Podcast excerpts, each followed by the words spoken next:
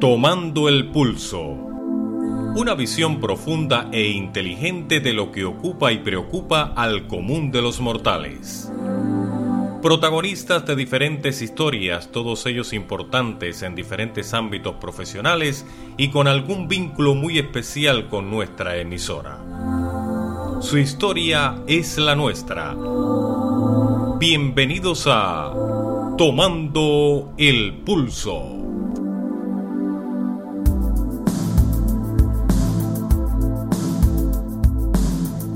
El arte y la cultura irremediablemente van cogidas de la mano. El arte quizás sea la forma que los seres humanos hemos encontrado más accesible para hacer más intensa y hermosa nuestra vida. Atrapar a través del color, las formas, los pinceles, lo que nuestros ojos perciben dándole un significado más complejo y elevado al mundo que nos rodea en una búsqueda infatigable de la armonía y el orden hallar en la representación de lo cotidiano algo sublime pero alcanzable, que nos sumerja en mundos expresados e interpretados por otros seres humanos desde su propia complejidad y sensibilidad, enfrentándonos a nuestros propios mundos internos para convertirnos en sus cómplices.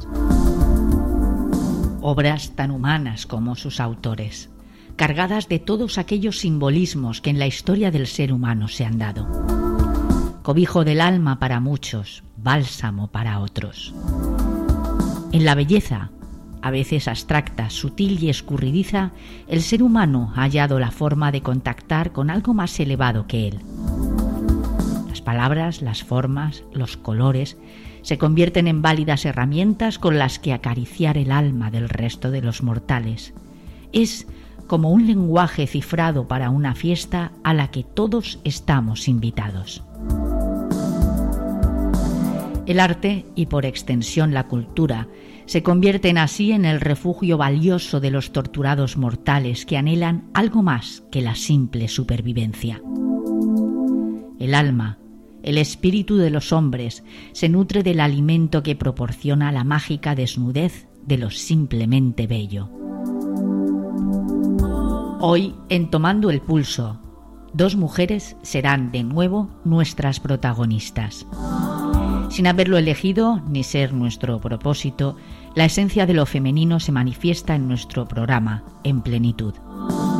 De una parte la pintura, de las manos de Charo Marín surgen colores, formas, ideas deslumbrantes, enérgicas manifestaciones de un interior viajero y viajado experimentada en todas las formas posibles de expresión artística y plástica, cualquier soporte es válido para dejar salir de entre sus manos un fascinante mundo interior.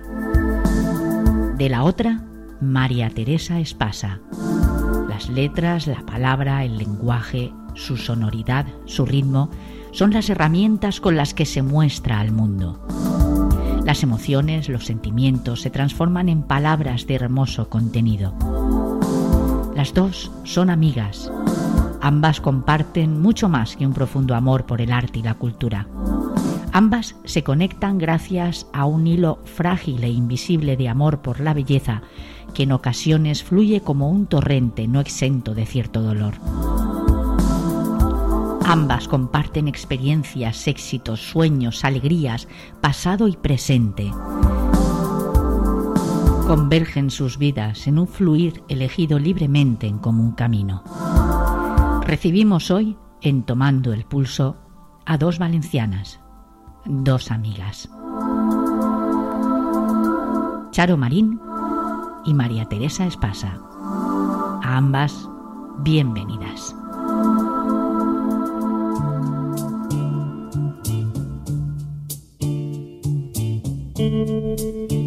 Charo Marín ha recorrido el mundo con su obra.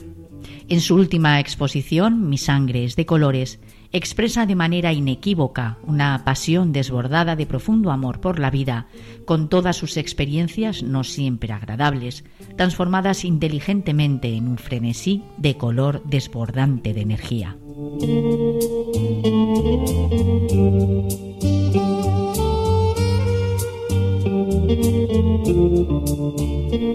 Bueno, bueno, bueno, qué alegría, qué alegría cuando uno encuentra un alma, ¿verdad? De estas que, como digo yo, te hacen crecer.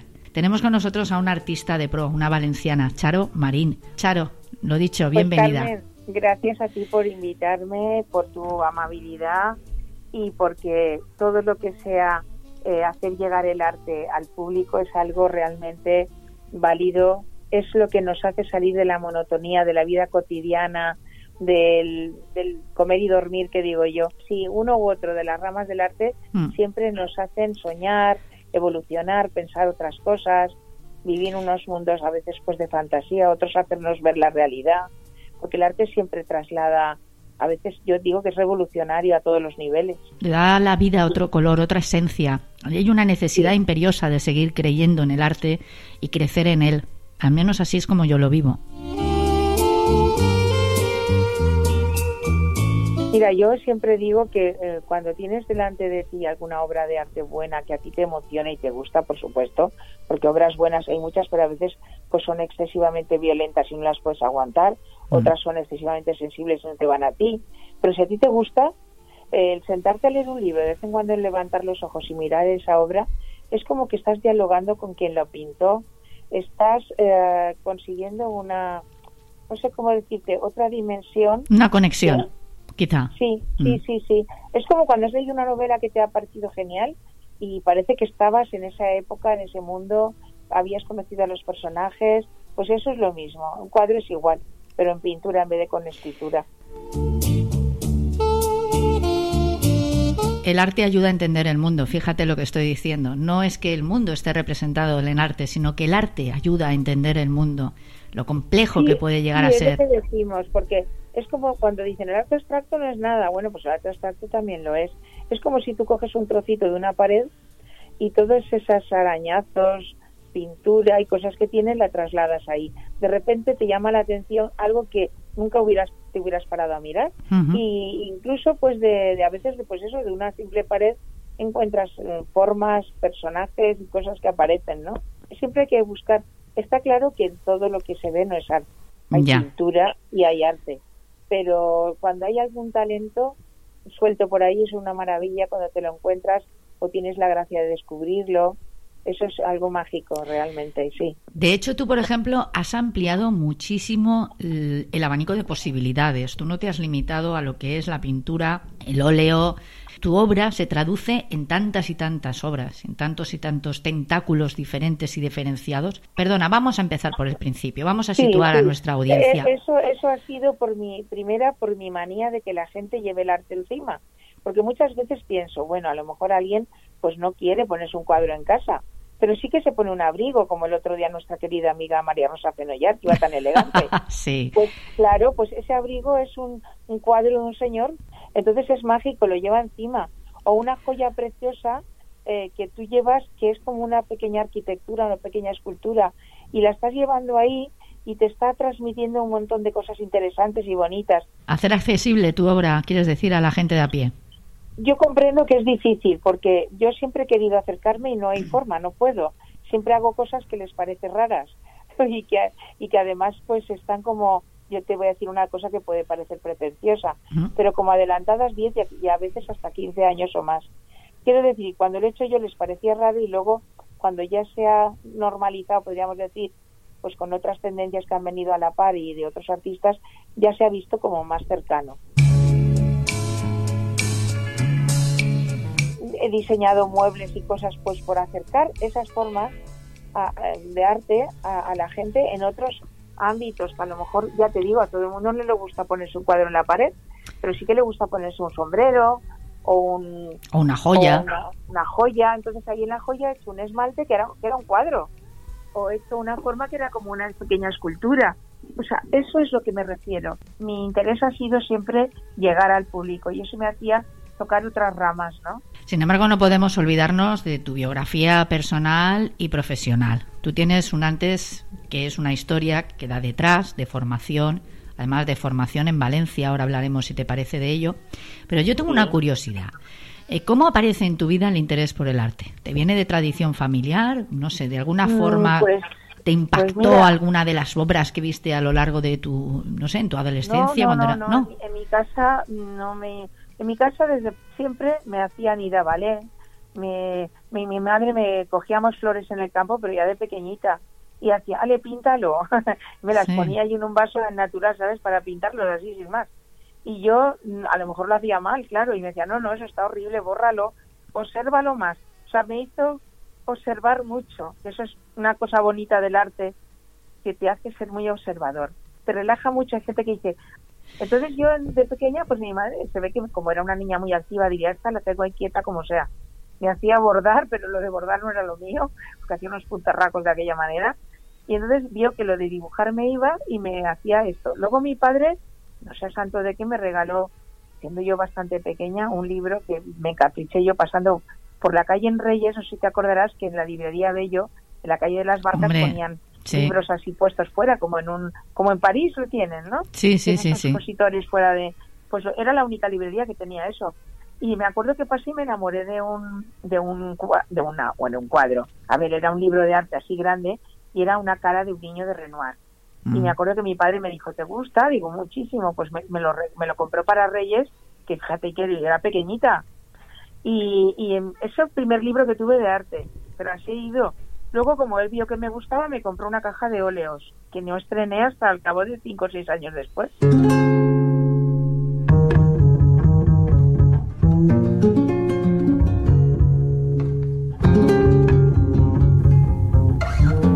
de hecho yo no pensaba que iba a ser pintora ni artista ni nada. A ver, cuéntame, cuéntame esto. Pues, ¿cómo comienzas?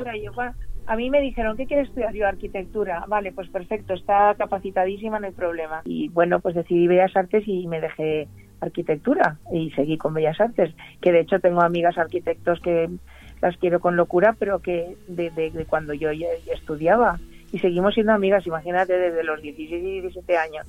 ¡Qué barbaridad! Tú estudiabas una carrera y yo no tenía ni idea de lo que era ser artista, vamos a decirlo así. Mm. Eh, lo que yo sí que veía es que a mí meterme en un sitio a dar clases todos los días de tal a tal hora me, me agobiaba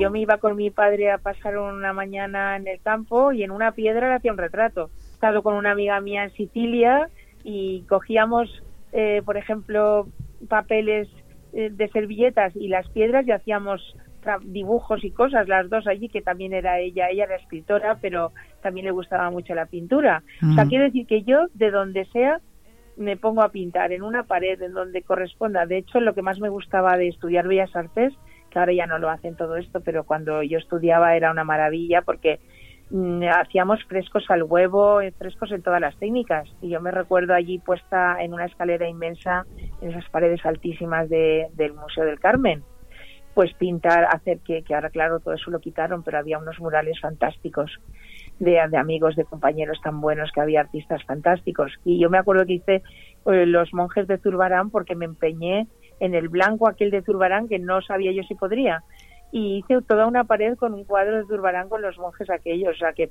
no me ha dado miedo nunca y luego me han encantado las técnicas porque me ha dado luego mucha riqueza y posibilidades de crear donde y como he querido.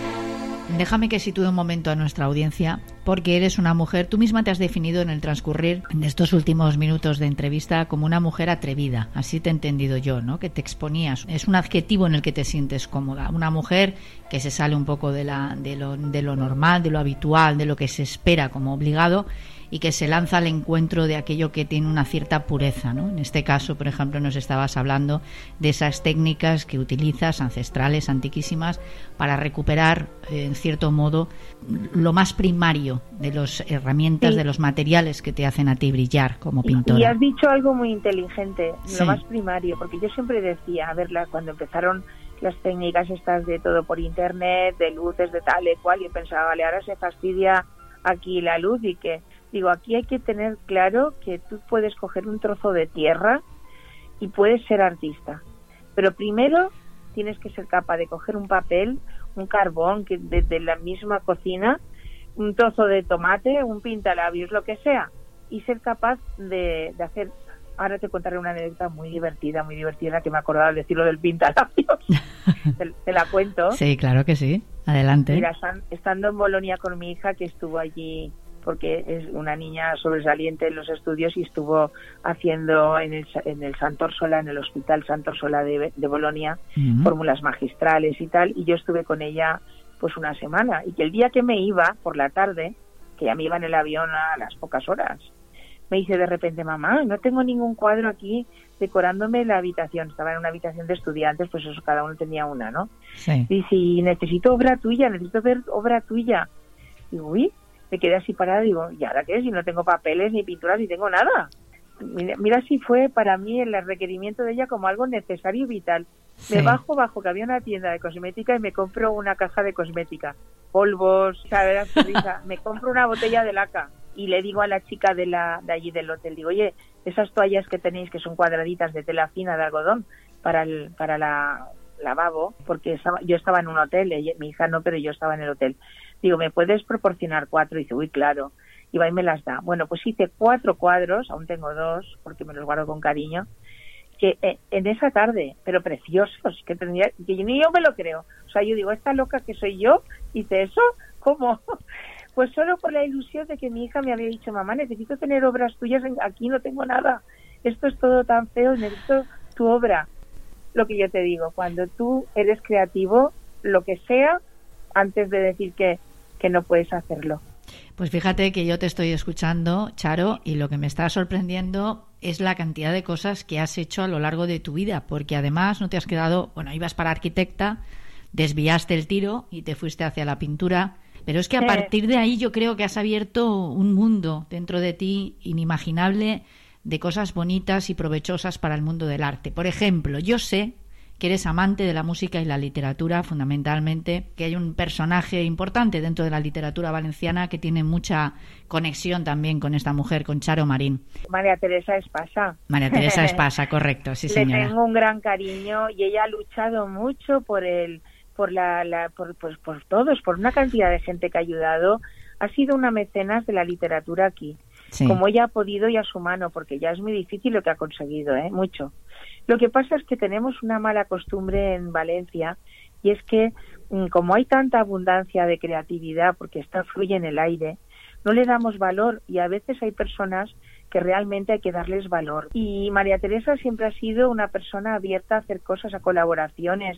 Yo me acuerdo que, no sé si fue ella o fui yo, no me acuerdo ya cómo nos conocimos, cuando yo tenía mi primera galería en la calle Trinitarios, pues yo le invitaba a hacer presentaciones, a que presentaran todos los libretos que escribían de distintos escritores y era una cosa que me encantaba.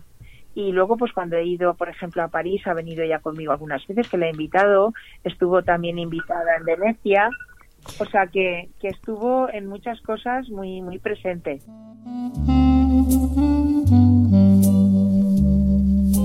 O sea, la persona cuando hace con intensidad lo que está haciendo, con verdadero interés, que pone sus cinco sentidos, acaba agotada. Es Y el arte lo que tiene también es que como te exprimes la cabeza, porque sin querer te das toda por dentro, o sea, es como que va saliendo de dentro como un hilo de colores, que digo yo, que mm. va saliendo todo tu interior y lo vas plasmando encima de, de un lienzo, de una escultura o de lo que sea. Yo cuando acabo de pintar un cuadro te digo, estoy hecha polvo. Claro, te exprimes un poco en cada, en cada obra que haces, te, no sé, dejas algo de ti, dejas un poquito de tu alma. Eso, esa es la palabra, lo acabas de decir muy bien dicho, dejas algo de ti, eh, es una terapia, pero ¿a cuántas personas nos da terror, entre comillas, ver de verdad lo que nos pasa por dentro?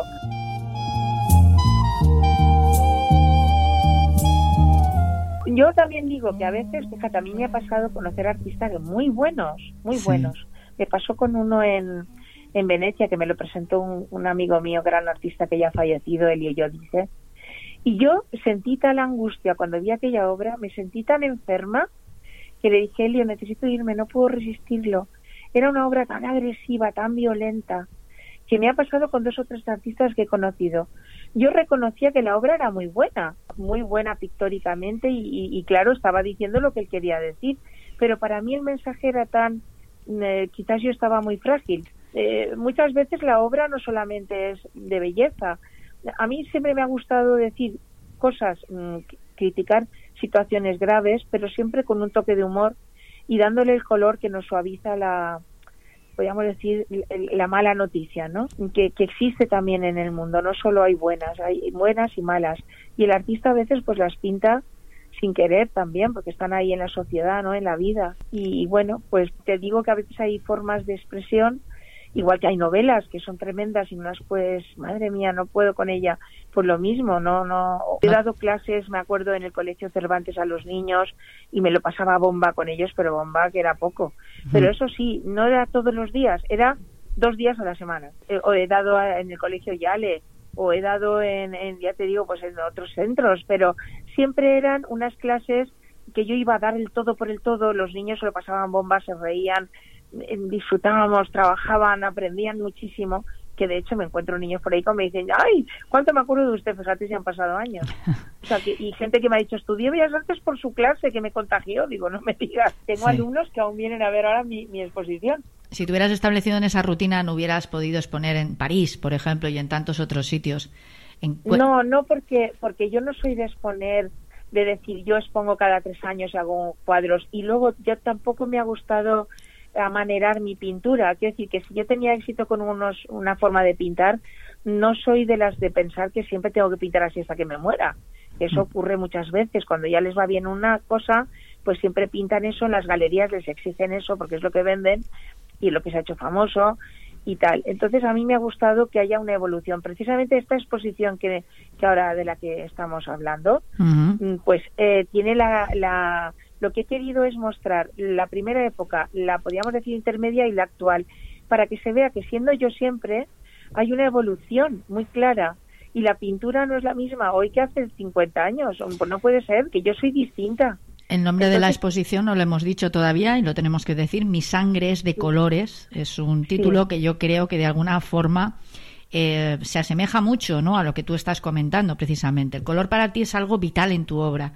Es fundamentalmente, además, lo utilizas como una especie, corrígeme si me equivoco, Charo, sin ningún problema, es como una especie de, explosión, ¿verdad? Como una manera de, de canalizar toda esa energía que tienes dentro y que te pues resulta muy complejo quizá de de controlar, ¿no? Sí, mira, la última época mía, la última serie que hay ahí en, la que está dedicada a las hadas. Sí. Bueno, pues esa la hice hace en el año 2007, fíjate lo que te voy a decir, ¿eh? Sí. Hice las manchas en Rumanía, en un día de lluvia, en un jardín grandísimo ahí en los Cárpatos, plan, plan, plan, plan, las manchas como si me hubiera dado un ataque de no sé qué, no lo sé por qué. Dije, ahora bueno, pues esas manchas no las he podido tocar hasta ahora, fíjate si han pasado años. Y, y, lo que a las manchas les hago siempre, que es mi cuadro en realidad, eh, podríamos decir que es abstracto, porque nace de la abstracción. Pero luego yo necesito situarlo en mi mundo. Y entonces, ¿qué hago? Eh, voy haciéndole los dibujos que, que lo van centrando, que las formas se van como sujetando y uniendo unas a otras. Y es lo que crea el diálogo de la obra. Es un poco figuración, con abstracción.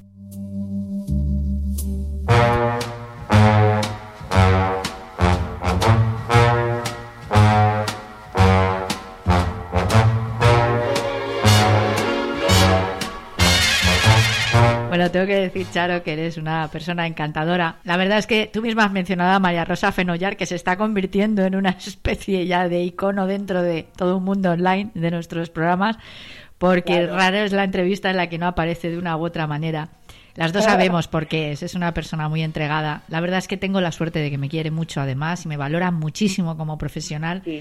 Y bueno, eso es, eso es maravilloso siempre. Persona muy humilde y, muy, y muy bella y tiene además una gran personalidad que es lo que decíamos antes, ella se pone una cosa porque le gusta y los demás, pues oye, mira, ¿qué quieres que te diga? Que se aguante. Yo siempre digo que el que puede, puede y el que no se aguanta. A mí me encanta verla andar por la Plaza de la Virgen tan guapa, porque digo, es como si estuviera en un momento dado pues en Milán o en París. Oye, ¿tú crees que eso se contagia? ¿Tú crees que María Rosa y no sé, la gente como tú y alguno más que he tenido la suerte, gracias a Dios, ¿no? De conocer en mi vida, se contagia y algo, no sé, hay un, algún tipo de energía ahí que. Pues mira que había gente en el Ateneo, pues ella fue una persona que de repente, pues como un imán, o sea, yo pienso que las personas eh, que nos hemos ido conectando ha sido pues no sé, yo tengo amigos de Australia, de América, de todo, y sigo hablándome como ahora estamos hablando tú y yo, ¿eh? Sí. Y, yo muchas veces decimos, qué suerte hemos tenido de encontrarnos, de conocernos, de y, y eso ha sido mágico. Pues pienso que pues no sé, por algún motivo la vida tiene mucha magia y es muy fantástica. Aunque creemos que todo lo tenemos claro y racionalizado y analizado, no hay tanto misterio y tan bello. Fíjate tú lo que estamos viviendo ahora mismo, la pandemia está increíble, que está durando y va a durar. locos a todos, el COVID mm. este, lo vamos a tener que pintar boca abajo. ¿Quién se lo iba a imaginar, verdad? Hace unos meses que estábamos todos tan tranquilos y tan seguros de lo que la vida nos deparaba en el futuro más inmediato. Claro, es lo que te digo, y es que tenemos que ser más humildes. El hombre se cree que es yo que sé qué y luego no somos nada, o sea, estamos ahí como un pequeño cosita que está, ¿no? Y, y bueno, para nosotros es muy importante ser esa pequeña cosita, pero que a veces sobrevaloramos eh, todo lo que hemos conseguido y eh, de repente va a venir aquí un plumazo y se lo va a llevar por el paseo con una ola y se acabó la historia. Tengo una teoría sobre la vida. Yo creo que esto es como un viaje hermoso. El otro día me lo decía una persona y me dije, me voy a, me voy a rogar, ¿no? Estas palabras tuyas. Eh, es como un tren. ¿Vale? Entonces, bueno, tú vas en una, en el, al principio del tren, vas poniendo el carbón o la maquinaria la vas haciendo funcionar de alguna forma y en ese tren la gente va subiendo y va bajando, se va desplazando dentro del tren, a veces se aleja más de ti, otras veces está más cerca, tú miras hacia los lados, pero tú siempre vas en tu tren. ¿De alguna manera crees que esto es un camino, es una aventura a la vida y que, bueno, aunque a veces tenga sorpresas muy desagradables, merece la pena elegir con quién haces el viaje? Pues yo pienso que sí, lo que pasa es que a veces no lo elegimos tampoco nosotros. ¿eh? Claro. Las personas se nos acercan y en un momento dado, podríamos decir a veces de debilidad o de necesidad, porque todos estamos como en un movimiento, como tú dices, del tren, pues esas personas nos pueden afectar y hasta que a veces podemos desligarnos de ellas cuesta. Y otras no, otras es una persona estupenda. Lo que sí que está claro es que nosotros vivimos en una sociedad bastante, podríamos decir, guay, la palabra. Y entonces, en su mayoría, tenemos la suerte de tener una vida dentro de las penalidades, por supuesto que cada uno tenemos, que todo el mundo es una novela y una historia, cada persona, pero hay personas que sí que realmente tienen unas penas inmensas. Yo cuando veo las noticias de estos niños que los ves todos abandonaditos, andando por ahí por el suelo con estas guerras que están todos locos, me pienso, pobrecitos míos, qué, qué, qué mal han hecho. O ves tantas personas que viven, pues, por ejemplo, esta gente que, que a mí me han ofrecido a veces hacer ropa en China, digo, ni loca Mm, pues mira, eh, que los meten ahí en un contenedor que digo yo, a coser como locos todo el día, día y noche, ¿eso qué es? O sea, quiero decirte que tenemos aquí, hemos conseguido después de muchas guerras y muchos jaleos y muchas locuras, pues un tipo de civilización bastante, dentro de, ya te digo, de las barbaridades que nos puedan pasar a diario también a cada uno, bastante loable, dentro de lo que ves en otros lugares que todavía están pues muy machacados y pasan cosas terribles. O sea, no toda la no toda la vida es tan bonita. Mm, pero hay que, si puedes, si puedes, y a veces necesitas personas al lado que te apoyen para poder salir, pues si puedes intentar que si te ha pasado algo muy grave y muy malo, mm, lo, lo que tú acabas de decir es muy bello, decir, he podido salir de esto y sonrío y puedo acercarme a otras personas en plan positivo para ayudar o simplemente para contagiar mi, mi buen estado del momento. La vida es como, yo digo que es como una rueda o una bola de nieve, va dando vuelta y cuando te toca abajo te ha dado el día. Podría... cuando estás arriba dices, qué guay todo, qué contenta estoy, qué bien. Podría ser que el cielo, el cielo y el infierno estén en el mismo sitio, es decir, estén aquí, al lado nuestro, delante, frente a nosotros, y de ser así, ¿cómo lo pintaría Charo Marín, por ejemplo? Pues precisamente en la exposición hay tres caquemonos que expuse en Venecia, que son el cielo, el infierno y la muerte, los tres. Y los he pintado como yo pensaba que eran, pues pues a muerte que se están cayendo los corazones hacia abajo porque ya al perder el corazón pierdes la vida.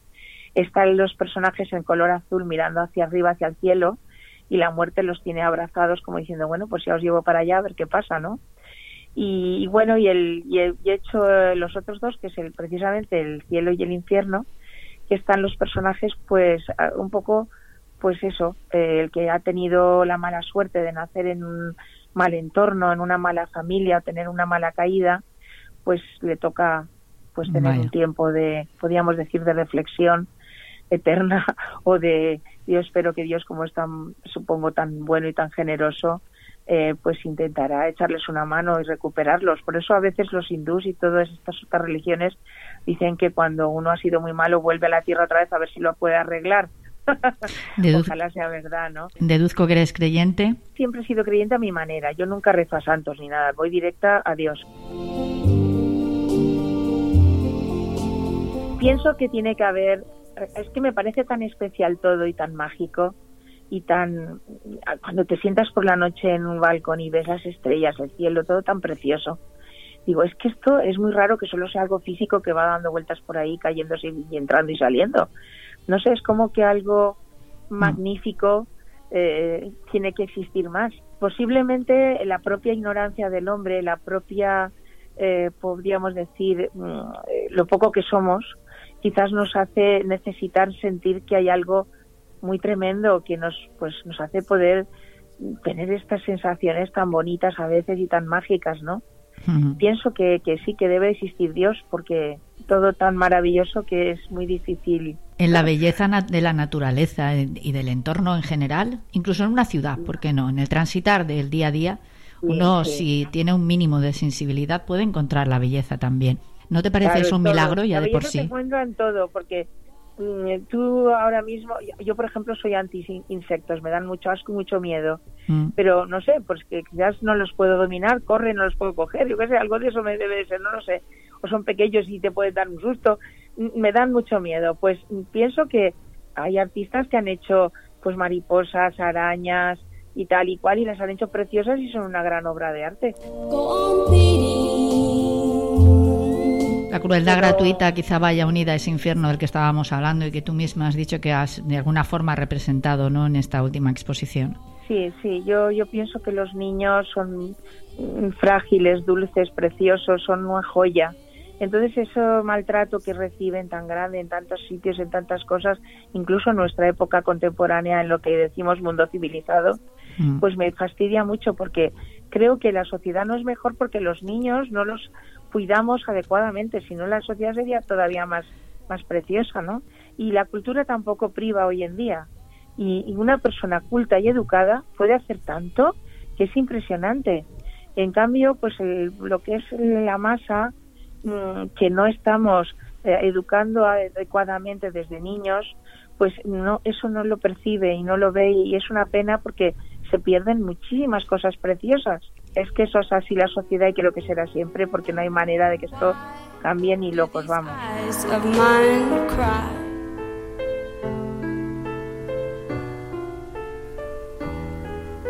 Sorolla es un genio, digan lo que quieran, estado por todo el mundo viendo museos y, el que, y mucha gente también, y vemos que Sorolla es maravilloso.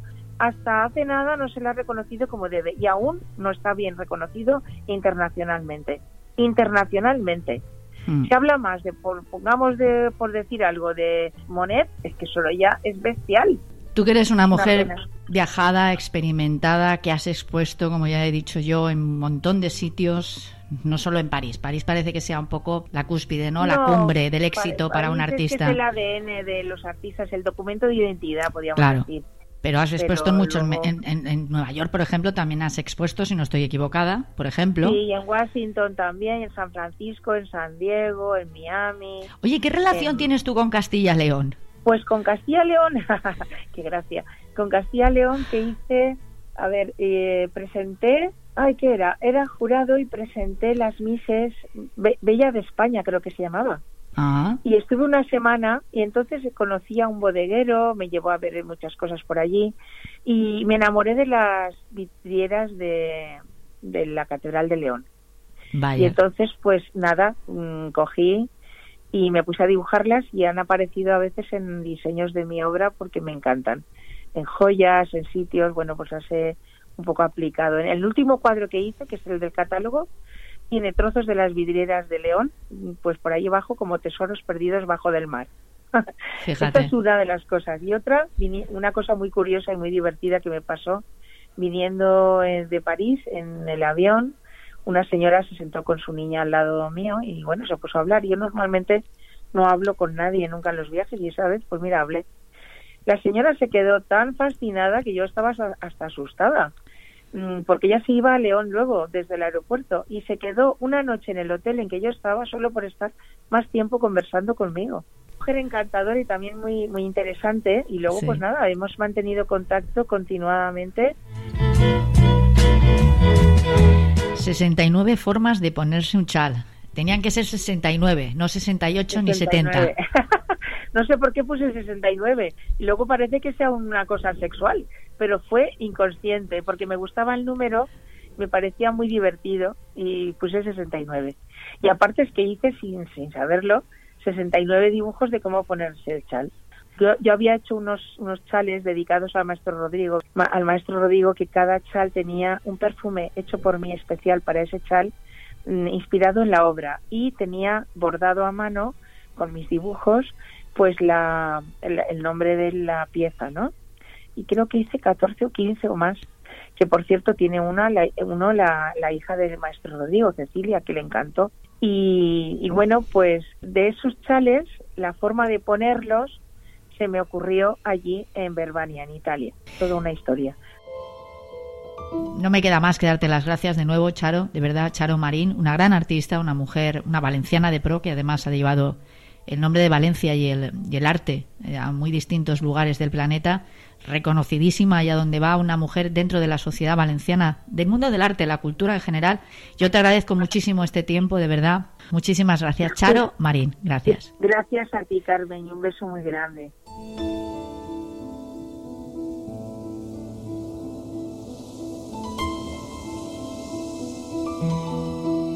Estás escuchando Todo un Mundo Online, la radio que une corazones.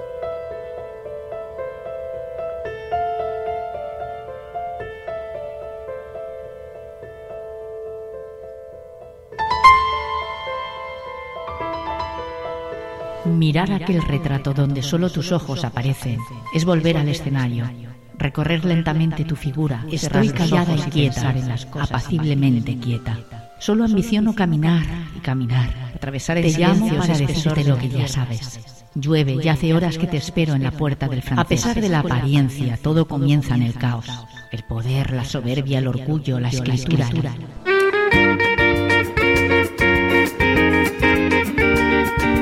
María Teresa Espasa Moltó es una veterana de las letras españolas, premiada, homenajeada, su reconocidísima y prolífica labor traspasa fronteras.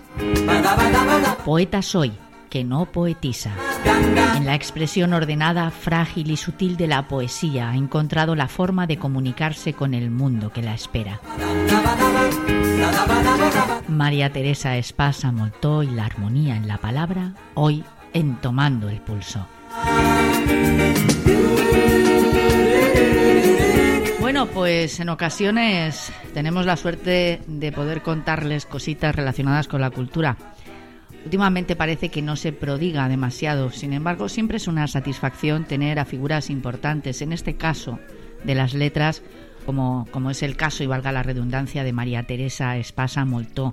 Ella se trasladó junto a su familia, siendo aún una niña, a la capital, a Valencia, tenemos la suerte, como he dicho, de tenerla hoy al otro lado del hilo telefónico. María Teresa, hola, bienvenida a Tomando el Pulso, a este programa de entrevistas que, bueno, humildemente dirijo, y a todo un mundo online, la radio de habla hispana. ¿Qué tal? ¿Cómo va todo? Muchas gracias, va muy bien, Carmen, muchas gracias.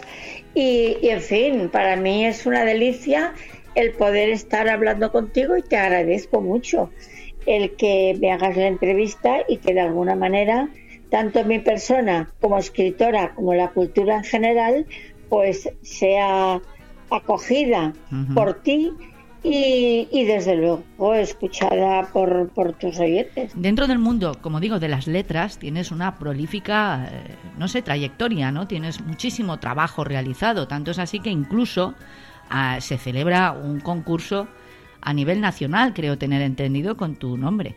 Bueno, es a nivel internacional, pero, pero vaya, y sí que sí que se presentaron gente de Hispanoamérica. Sí, perdona, no es nacional, es internacional. O sea, la, digamos la cobertura es internacional. Muy bien, muy bien. Es internacional, sí. ¿Qué es lo que atrae a pues una mujer como tú a, no sé, a desarrollar su actividad intelectual y posteriormente profesional en estos términos? ¿Qué es lo que más te atrae, por ejemplo?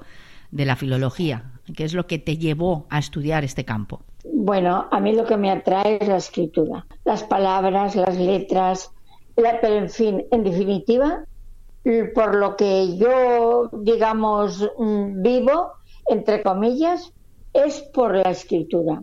Hay veces que, que, no, que no estás bien, hay veces que te duele algo, hay veces que, que, dices o que estás deprimida o cualquier cosa de estas que nos ocurre a las personas.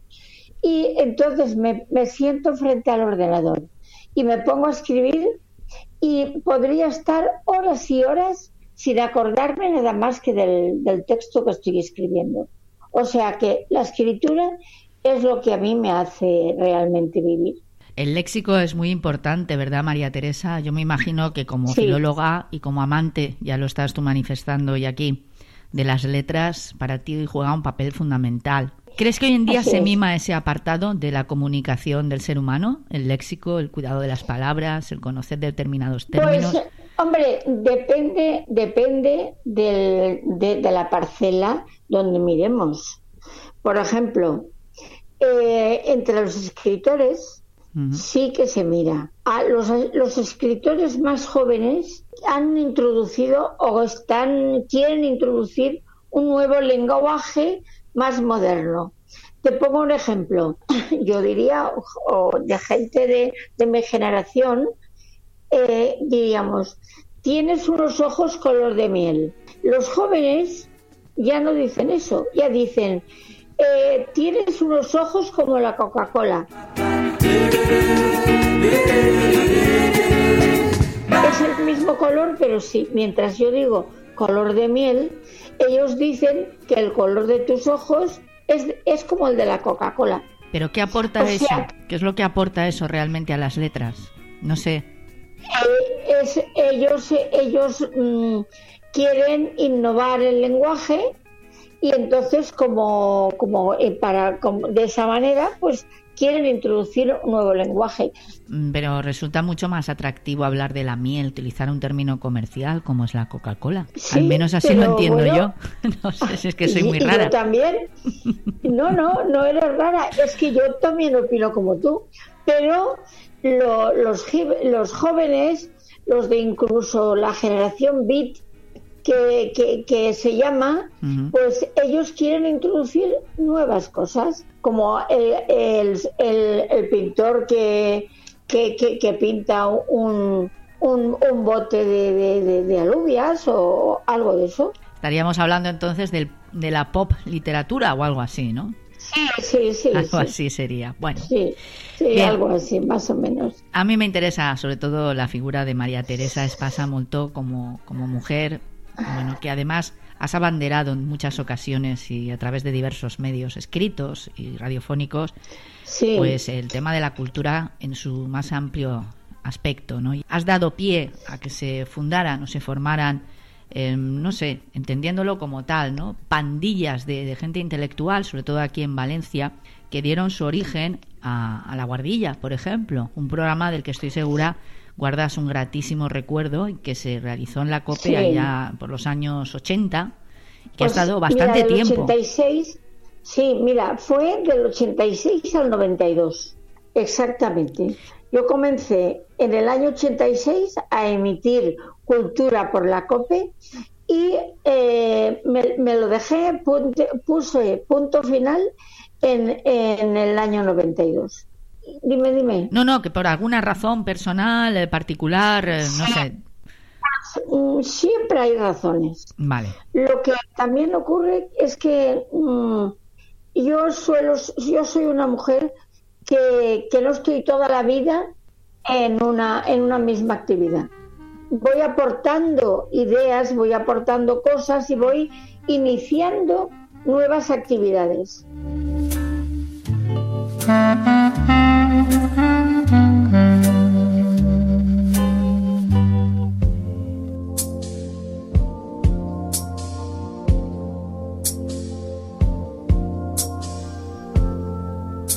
Al mismo tiempo que, yo comenzaba eh, con la guardilla en la COPE, fundé una asociación de escritores valencianos que se llamaba así, TLB, Tertulia La Guardilla. Bien, entonces el motivo básicamente es porque diste cerrojazo, digamos, algo que abriste en su momento con muchísima ilusión y con el tiempo, pues eh, lógicamente se van produciendo otros fenómenos en tu vida. Tú has dicho que eres una mujer activa, que eres una mujer de acción, que siempre estás buscando diferentes formas de comunicarte con el pueblo, con la gente, em, a través de la, a través, me imagino, siempre o casi siempre de la escritura. Sí, sí. Siempre a través de la escritura, sí. Tu mayor pasión. Dibujar, por ejemplo. Sí. Nada. Para eso hay otros artistas, ¿verdad? Importantes también. Bueno, sí, sí, por eso te decía yo. Esta amiga es, una pintora valenciana muy importante. Entonces ella tenía su galería en la calle Trinitarios y allí íbamos muchas veces a presentar libros, y, a, leer poesía. Sí, porque son eh, facetas artísticas diferentes, pero que se pueden, como tú misma, de alguna forma nos estás matizando, complementar. ¿eh? Sí. Bien, eh, los poemas forman una parte fundamental de tu existencia. Tanto es así que tienes, creo que son más de una docena de ellos, ¿no? Publicados. Más, más, más. 16 o 17 libros, sí, sí, varios. Déjame que diga algunos títulos, por ejemplo, A través del silencio, desierto articulado, el bazar de los insomnios, el gesto habitual de la torpeza, por ejemplo, es otro título también muy interesante, cuando puedas llama. Y además este creo que fue primer premio de la Vía de Mislata en el año 92. Sí, sí, sí, sí. Además, este libro de este poemario, que es que cuando puedas llama, es un bueno, una innovación que quise hacer en el campo de las letras también, y entonces era cuando, fíjate, en el 92, entonces era cuando utilizábamos mucho, que no había móviles ni nada de esto, entonces utilizábamos mucho el contestador automático. Entonces, bueno, tú lo recordarás probablemente. Sí, sí, sí, Entonces llamabas a, un, a una persona y si no estaba, dejabas allí tu mensaje. Hola. En este momento no te puedo atender. Puedes dejar tu mensaje después de la señal. Entonces este libro trata de eso. Eh, el primer, la introducción pone, no estoy en casa, te llamaré seguro. Me dieron el premio precisamente por por esa novedad. ¿Crees que de alguna forma, tú misma has hecho mención, por ejemplo, a los teléfonos móviles, Internet, eh, mundo de las eh, tecnologías en el siglo XXI, no sé, ha abierto mm, diferentes posibilidades al mundo de las letras o por el contrario, tú sientes como experta en esta materia que de alguna manera ha ocasionado casi una recesión, ¿no? Un menor interés, no sé, desde tu punto de vista, además como experta es muy interesante. punto de vista. Sí. Sí, bueno, pues mira, desde mi punto de vista. Yo siempre he ido, siempre, siempre, ¿eh? pero desde que yo me recuerdo a mí misma, eh, entonces yo siempre he ido con un cuaderno y un bolígrafo en el bolsillo y anotando todo lo que lo que me parecía por la calle, en un bar. Tus vivencias, tus experiencias, los encuentros. No, no, no. No. Sí, los encuentros no, más que, más que cosas de vivencias y tal, yo, yo miraba, miraba el mundo y lo escribía, que es lo que siempre hago. Entonces, ahora sigo llevando mi libretita por si veo algo interesante por la calle, un cuaderno pequeño, pero escribo eh, con el ordenador. Esta mujer de cuya voz bueno, pues ya están ustedes pudiéndola disfrutar, ¿no? Cuya voz estamos disfrutando en todo un mundo online, en Tomando el Pulso. Es una merecidísima recopiladora de aplausos y de merecidos homenajes en toda Valencia. No es fácil, María Teresa, no es fácil recibir el reconocimiento de tanta y tan variada gente, y menos cuando hablamos de cultura. ¿Qué es lo que crees tú que a ti te ha hecho diferente para merecer este, este aprecio por parte de tanta y tanta gente aquí en Valencia capital? Sí, eh, bueno, pues no, no es que yo sea ni especial, ni tengo un merecimiento especial, ni nada de esto. Son los años de trabajo. Y, además el haber escrito muchísimo. Mira, cuando yo me dejé, como te decía antes, la, radio, entonces yo tenía amigos que me decían, no te lo dejes, podemos hacer grandes cosas. y porque yo allí entrevisté a, montones de, escritores, de, pintores, de músicos, de eh, editores, en fin, de todo el mundo, siempre relacionado con la cultura, pero de un montón de gente. Entonces, si yo llevo 40 años dedicada a la cultura, pues yo conozco historias desde el año 70, yo soy de la generación literaria de 1970, entonces yo soy eh, desde aquella época y yo tengo historias que, bueno, que la gente de ahora moderna no conoce. Y, yo, y yo he vivido con gente, con Gil Albert, con Brines, con mucha gente, con Gil de Viedma. Eh, yo he vivido con, con toda esta gente que la gente de ahora dice, ah, pero tú conociste a aquella persona. Quiero decirte que es simplemente el trabajar. Y cuando yo me dejé la emisora, como te estaba diciendo, eh, yo lo dije, yo dije, no. Yo hasta ahora me he dedicado a todos vosotros. Ahora voy a dedicarme a mi obra. recuerdas yo empecé a escribir en el 78 ya ya publiqué mi primer libro 77 últimos o 78 pero el libro que realmente yo lo considero como mi catapulta a, a lo que es la, la, escritura, la poesía, lo que me da un sello de identidad es el, desierto articulado. Nos hemos remontado hace 40 años, algo más creo, de 40 años. Entonces, para una mujer era más difícil escribir que para un hombre. Marcar esa impronta que tú tienes en la cultura era más complicado.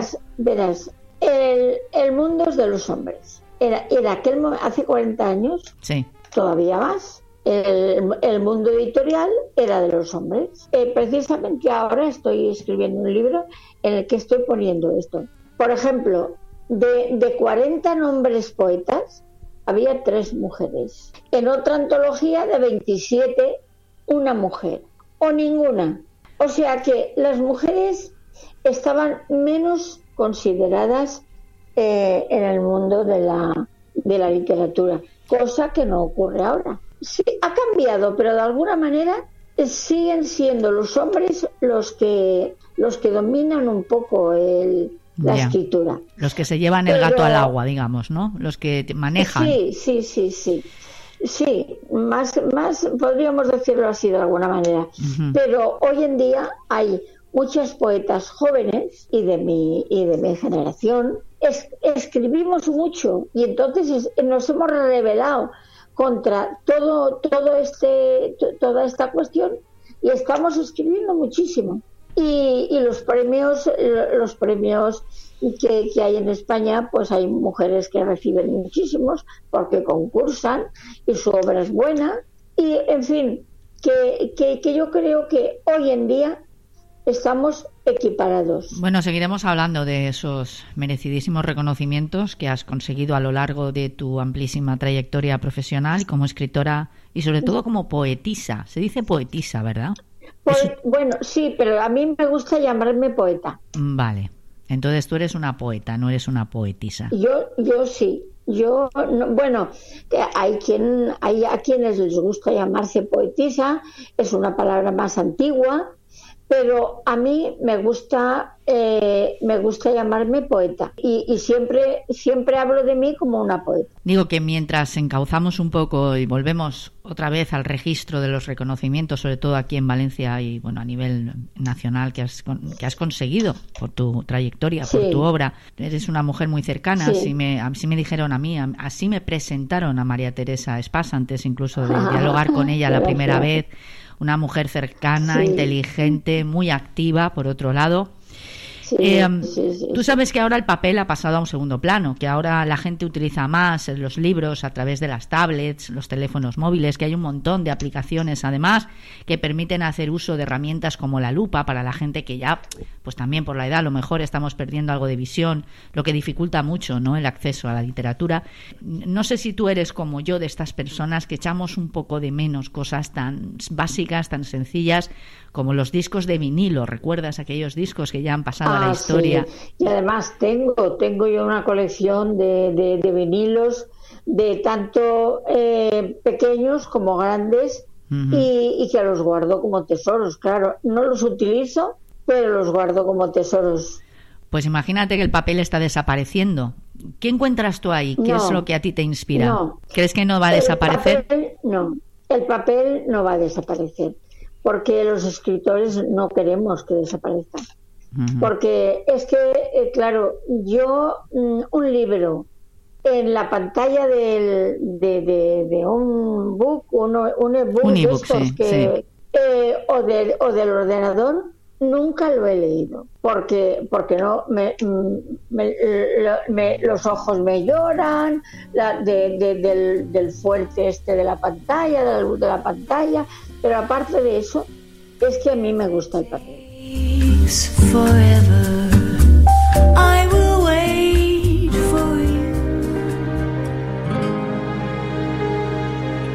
Una manta, un flexo, algo caliente, una tacita de, yo que sé, de té, de café, lo que cada uno prefiera ahora en estos meses que se, que se avecinan ya de frío, y un buen libro en las manos. Eso es algo como muy confortable y reconfortante. Eso, eso es una maravilla.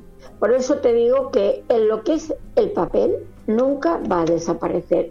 María Teresa, ¿qué representa en alguna parte ese otoño en tu, en tu obra? Pues mira, mm, el otoño es una estación que siempre me ha gustado desde pequeña. Desde pequeña porque yo soy de pueblo y, entonces cuando andaba por el monte me gustaba ir pisando las hojas secas. Y, entonces desde, aquel, desde aquellos momentos que yo era una cría, desde aquellos momentos que me gustó, que me gustó el otoño.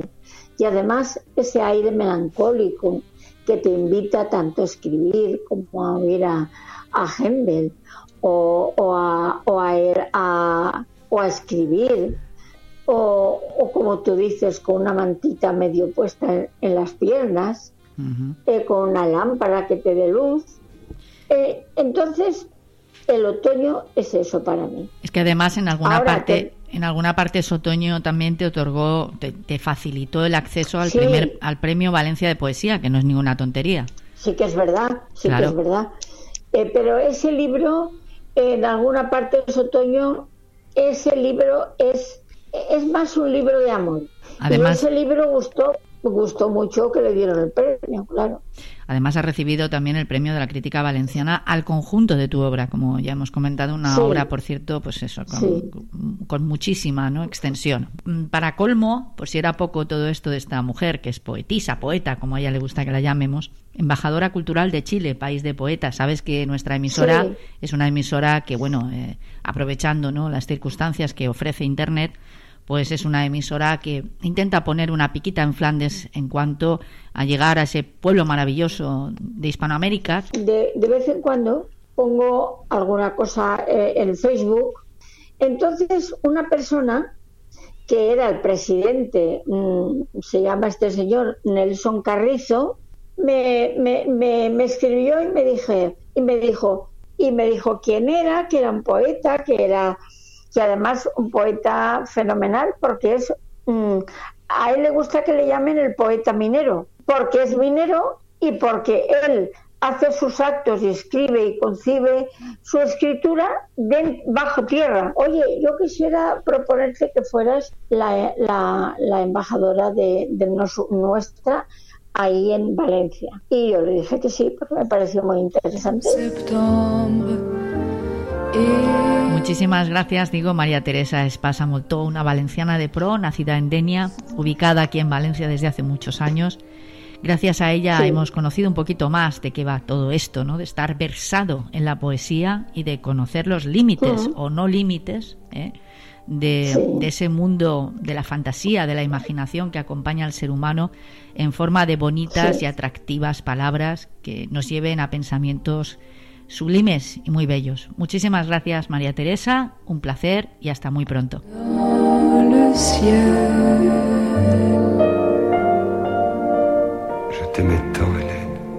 Gracias a ti, Carmen. Un abrazo. Les avions partiront sans nous. Je ne sais plus t'aimer, Hélène. Ah.